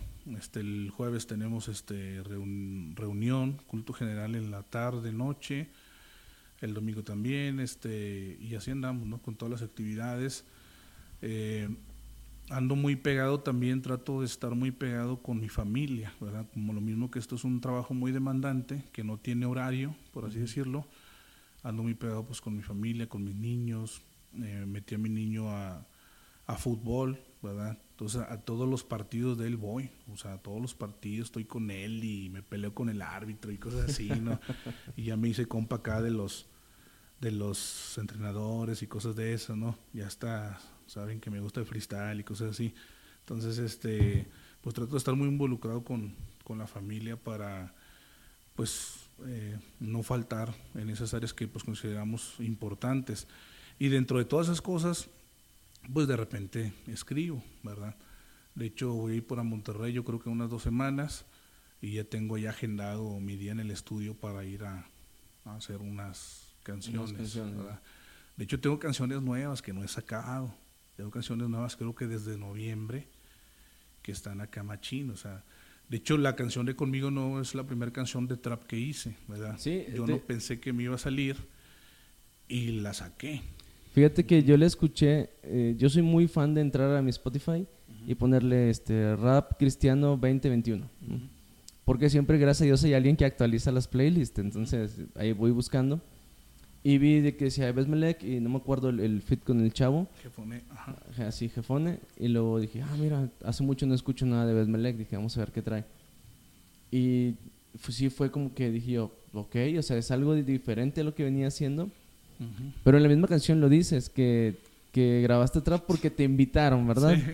Y dije, bueno, pues para que lo hayan invitado le quedó bastante bien. Y ha sido para mí un muy buen tema. Realmente yo lo tengo en mi playlist, entonces por ahí bien. De ahí grabé otras, después grabé otras dos más de trap, que, que una de esas se llama Bendecido por Dios, que está bien machín. De hecho, ya estamos por grabar el video aquí en Aguascalientes. Y este voy a ir a grabar otra canción de trap a, a Monterrey, que también está pesada. Machín. Pesada. Entonces. ¿Y son tú, eh, tú solo vas a, sí, Yo solo, yo, yo hago esas canciones solo. Ya. Este, ahí me echas un grito, voy a tomarte un videillo. Sí, eh. sí, sí. Sí, está bien. Así se arma. Para que se arme algo acá chido. Y este es la idea, ¿no? Aprovechar. Eh, realmente voy a, casar a unos amigos, voy a ir a una boda, ¿sí? A casar a unos amigos allá en Monterrey. Pero este, pues aprovecho, ¿no? O sea, voy a estar que dos, tres días y aprovecho pues para hacer todo lo que pueda hacer. Claro, sí, aprovechar la vuelta, ¿no? Sí, sí, claro. No, pues mira, realmente, eh, bueno, al menos yo como te digo, no soy súper mega fan, pero yo como fan sí espero la, la música, esperar, esperaré las canciones y los videos, este, porque has escrito bastante, o sea, tienes mucho mensaje, muy cristocéntrico, muy vivencial, y eso es algo que a mí me gusta muchísimo en el rap. Yo comparto tu, tu idea de que no puedes contar algo que no hayas vivido, porque luego luego se sabe cuando estás inventando una historia en una, en una, Sí, no lo sientes así. Pero cuando el, lo estás cantando y lo interpretas y a veces hasta te conmueve una canción y, dices, ah, eso es lo que a mí me gusta de, la música. Antes de terminar, este, tenemos dos secciones en el podcast. Primero que nada, agradecerte tu tiempo. Sé que por ahí ya, ya andamos este, pasando un poquito el tiempo, tiempo establecido. Pero antes de terminar, este, tenemos dos secciones en el podcast. La primera sección se llama ¿A quién y por qué? Y te lo explico rapidito, ¿verdad? Es un hipotético caso, y siempre digo hipotético porque luego mis hermanos que ven el podcast me regañan, porque dicen que en el cielo no vamos a hacer otra cosa más que alabar al Señor, pero el hipotético caso de que lleguemos al cielo y estamos ahí en la puerta, ¿verdad? Del cielo, ya no tocas, ya tiene timbre ahí al Señor, ah, toca, suenan acá unas campanitas, unas arpas y abre el Señor la puerta.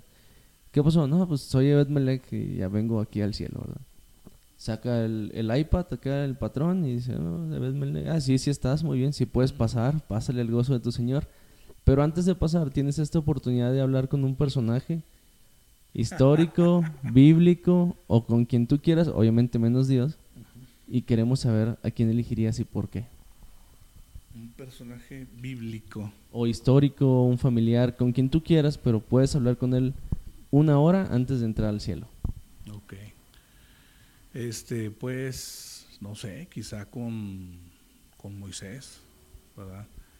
Este, me impacta mucho la, la vida de Moisés, este, cómo, pues, casi estuvo cara a cara con Dios, ¿no? O sea, todo lo que vivió, todo el estrés, ¿no?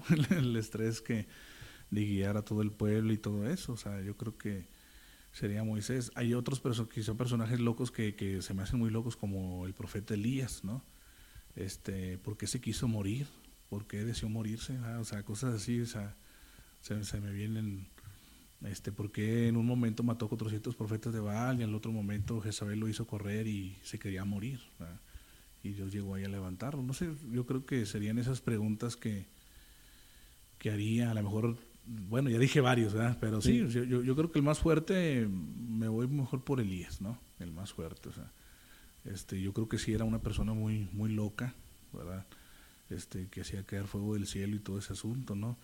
Pero, pero también es algo mucho, mucho que me, me, gusta mucho que lo muestra la Biblia. La Biblia nunca tapa las imperfecciones este, de, de, los siervos de Dios para que nosotros aprendamos de ellas y, vemos cómo él pues muchas veces tuvo miedo, se quiso morir, quiso estar este ahí en depresión y cosas de esas, quiso ya olvidarse de Dios, yo no soy mejor que mis padres, mejor ya mátame, quítame la vida, cosas así. Y cómo pues Dios lo siguió usando, Entonces a lo mejor pues platicaría con él pues para para ponerme al día. Oye, ¿cómo le hiciste para que cayera fuego el cielo y cosas así? Claro. ¿O qué sentiste al, al, matar a los 400 profetas de Baal? O no sé. Este, no sé, son cosas que ahí platicaría. Digo que en eso estamos igual. Para mí, mi, mi, personaje favorito, y que aunque yo creo que tendría una muy buena conversación, sería con Elías, porque también voy a ese extremo. A que en, en un extremo te avientas una de las que para mi mi punto de vista es una de las mejores oraciones que hay en la Biblia, ¿no? La oración de Elías eh, ante los 400 este, profetas, de, Baal. Y después precisamente, como bien comentas, nos muestran todas las imperfecciones, todos los miedos, todo lo que pasó y, yo digo, vaya, o sea, realmente no, no hay uno, aparte de Jesús, que, que, no haya que no haya pensado en flaquear en, en, en su trayecto, ¿no? O sea, siempre recordándonos, obviamente, que son, son humanos, son personas igual que nosotros, ¿no? Claro. Y bueno, gracias, eso fue aquí ni por qué de, de Ebed Melek. Este, y la última, mucho más fácil, no te estreses. Este, se llama El invitado te recomienda. Queremos dos, dos recomendaciones tuyas. Pueden ser dos libros, dos canciones, dos películas, dos de lo que tú quieras. Puede ser cristiano o secular, este, porque a veces hay películas seculares que te dejan ahí algo cuando las ves. Entonces, ¿sabes qué? Eh, yo vi, escuché, leí esto y me deja esto cada que yo lo veo. Ok, eh, ¿puede ser películas o qué más? sí, lo que tú quieras. Eh, un libro, películas, canciones, un texto, lo que sea. Ok, ¿verdad? Híjole. Cosas que haya leído. Bueno, ahorita ando leyendo unos libros de, de, sobre el matrimonio este, pero a lo mejor no, no les va a interesar mucho. a, lo, mejor quieren seguir con su matrimonio destruido, probablemente. Este, pues ahorita me ando este, más este, pues empapando acerca de, lo que de lo que trabajo, ¿verdad? Este, en este caso del centro de rehabilitación y por ahí ando consiguiendo unos manuales que conseguí de allá de creo que viene siendo Mexicali, este, creo que se llama Una oportunidad de vivir, algo así, que son manuales muy buenos. Eh, ahorita me agarraste en curva, no recuerdo el nombre del pastor, ¿verdad? Pero es, yo sé que son de allá, de, de, Mexicali. Este, y son manuales muy buenos y bien efectivos para ayudar a las personas que están pasando por situaciones de, vicios. Entonces nosotros tenemos, eh, conseguimos esos manuales recientemente y estamos impactados de todas las clases que, que tienen, ¿no? Y vienen estadísticas, ¿no? Que por cada persona que cada persona que está en el consumo de drogas, pues de 10 a 15 personas a su alrededor eh, están siendo afectadas. Entonces, cómo trabajar en la restauración de todas esas personas, ¿no? Y cómo estos manuales pueden incluso integrarse, ¿verdad? este, pues al, a la secularidad, sin ningún problema. O sea, no, no porque los escribió un pastor, pues ya tengan que ser solo para cristianos y esas cosas. Entonces, este, creo que se llama así una oportunidad de vida, ¿verdad? estos manuales. Y si no, pues después ahí te los hago pasar para que... Sí, igual podemos poner los links ahí abajo del video, eso no es problema. Claro que sí. Y eh, recomendarte, este, a mí me gusta mucho la, la adoración, bro. Eh, necesitaría buscarlo, este, pero hay un, a lo mejor tú lo has escuchado. Mi, mi esposa, pues, es, eh, toca el piano y todo eso, y mi esposa siempre está ahí. Tú llegas a la casa y no, no se escucha nada de rap, bro. O sea, ahí es este, pues, adoración, ¿verdad? Hay una canción, bro, que, que me quiebra totalmente. Este, y la página, creo que se llama Maverick City. No sé si tú lo has escuchado. Ok, ok, sí, creo que sí. Maverick City. Eh, aparece el canal como Tribl, T-R-I-B-L. Este, ya hay una canción, bro. Este, voy a tratar de ser rápido. Que esa está impresionante, bro. Nada más que para no errar en el nombre. Eh,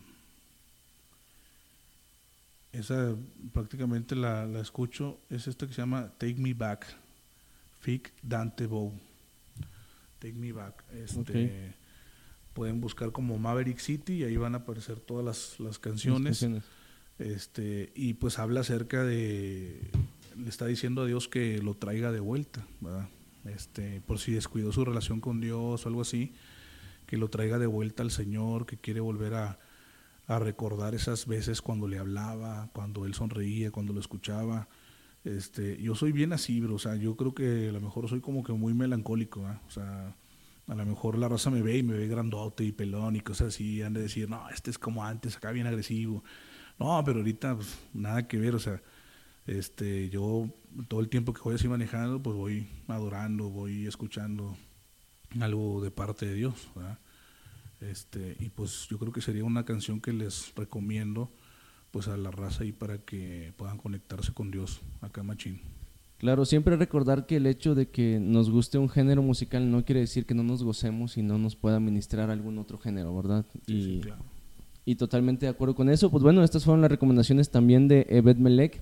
Eh, por último, ¿dónde te puede seguir la raza? Si te quieren apoyar tu ministerio, ¿dónde te pueden buscar? Este, digo que realmente no ocupas publicidad, pero pues ya estamos aquí de pasada. ¿Dónde te puede seguir la gente? ¿Cómo te pueden apoyar? ¿A dónde te pueden mandar un mensaje? Pues en, en, Facebook, este, pues Evet Melec Ministros, o sea, es Melec Ministerios, ahí lo buscan y me van a encontrar así. Este, también tenemos la página del Centro de Rehabilitación, que se llama Home Verdaderamente Libres. Este, ahí pueden entrar también y ver todo lo que estoy realizando en el momento y los muchachos que se van graduando y cosas de esas, por si alguien también necesita ayuda, pues le dejo el teléfono de oficina, ¿no? que es el 449-185-0315, este, por si alguien está batallando ahí con situaciones, ocupa consejería o definitivamente pues ocupan hasta un internamiento ¿no? en el centro. Este, y pues en, en, YouTube este, pues tenemos nuestro canal, ¿no? que también como Evet Melek este, lo pueden encontrar para escuchar las canciones ahí, algunas canciones que tenemos ya un poco viejitas que la gente no, no quizá no conozca, pero ahí mismo vamos a estar empezando a, a subir todo lo, lo, nuevo que se está trabajando, ¿verdad? Para que puedan estar ahí al pendiente y pues siempre aconsejarles que escuchen pues música que, que edifique, música que les construya, que les deja algo bueno, ¿verdad? Y que también pues eh, la música también a veces nos, nos confronta, nos redarguye, ¿no? Porque pues cuando viene acompañada de la presencia de Dios pues siempre causa algo en nosotros, entonces que consuman ese tipo de música para que les sea de bendición a sus vidas. Claro que sí, muchísimas gracias. Raza, si eres de Aguascalientes y quieres echarte una vuelta por acá, pues eh, visita la página por acá de, nuestro hermano Ebed Melek, ponte de acuerdo con él. Y si necesitas ayuda, aquí tienes un buen amigo y un hermano en Cristo en donde te puedes acercar con él y con todo el amor de Cristo le, vas a atender. Amén, así es. Este, y bueno, Raza, muchísimas gracias por ver este capítulo, gracias por, por seguirnos hasta el día de hoy. Gracias por, por darnos un tiempo, hermano, y pues aquí está tu espacio humildemente, pero aquí está tu espacio cuando gustes, con toda confianza. Y raza, recuerden que no es bueno burlarse de nadie, ni hacerlo menos por lo que esté pasando, porque tal vez el próximo podría ser tú. Que Dios te bendiga, nos vemos hasta la próxima.